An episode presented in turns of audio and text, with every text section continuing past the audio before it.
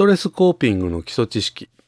ストレスにうまく対処するということで今回は情報提供させていただければと思います。まあ、このコーピングという言葉もぜひ知っておいていただけるといいかなということで今回は情報提供いたします。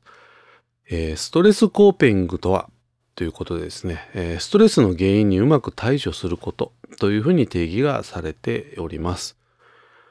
えー、このストレスコーピングはですね、大きく2つ、問題焦点コーピングと情動焦点コーピングに分けられるというふうに言われております。それぞれご紹介をしていければということです。まず1つ目、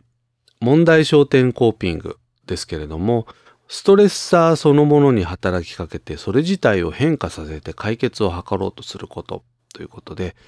えー、ストレスの要因になるものに直接働きかけてですねそれをまあ変えていこうということですね。まあ、言ってみれば問題解決型のコーピングというふうに言ってもよろしいかなと思います。ね。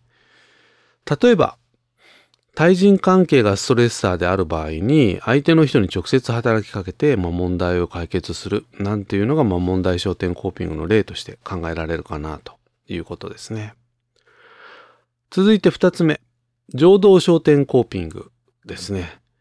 えー、こちらはですねストレッサーそのものに働きかけるのではなくそれに対する考え方や感じ方を変えようとすることということです。ですからまあ別の言葉で言うとまあリフレーミング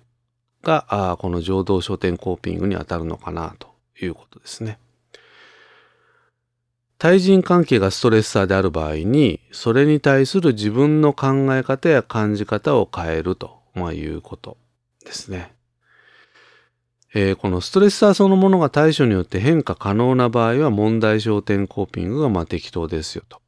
一方で、ストレッサーが対処によっても変化可能でない場合は、情動焦点コーピングが、ま、適当であると考えられますということですね。ですから今回先ほどの例で言いますと対人関係というのを一つ例として挙げておりますけれどもまあどちらかというとですね人を変えるというのはまあなかなか難しいですね。えー、よっぽどその方が自覚をされないと人って変わりませんので、えー、まあこのケースの場合はあ情動焦点コーピングですね、まあ、こちらの感じ方考え方を変えていくというのが、まあ、あ実際的な対処方法かなというふうに思われます。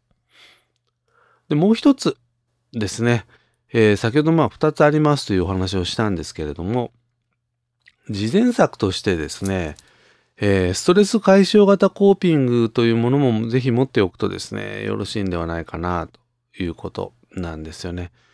えー、ストレス解消型コーピングですね。要は気晴らし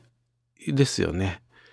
えー、まあ皆様もですね、まあこんな言葉は使わなくてもストレス解消の仕方ということでいくつかやり方を持ってるかと思うんですけども、まあ、常日頃からですね、選択肢としてリストアップをしておかれることをまお勧めをしたいということですね。ですからまあ気晴らしのできることをあらかじめリストアップしておくということで、例えばスポーツ観戦ですとか、散歩ですとか、運動ですとか、ね、えー、リストアップしておけばですね、あ、ちょっとストレスかかってるなと思った時にすぐにま対処できますのでね、まあ、そんなやり方もあるかなということですね。それからストレス解消型コーピングに関して言うともう一つね、えー、リラックスできることっていうのもあります。気晴らし以外にリラックスできること。これもですね、ぜひこうリラック、えー、リストアップしておいていただけるといいかなということですね。えー、例えばアロマテラピーですとか、マッサージ、そしてまあマインドフルネス等々と、まあ、こちらもですね、まあいろいろありますね。えー、これ別にあの2つ混ぜこぜにして、えー、リストアップしていただいても構いませんのでね、まあ、ぜひあのストレス解消型コーピング、これをですね、できる限り多くね、えー、まあ、目標50ぐらいでしょうか。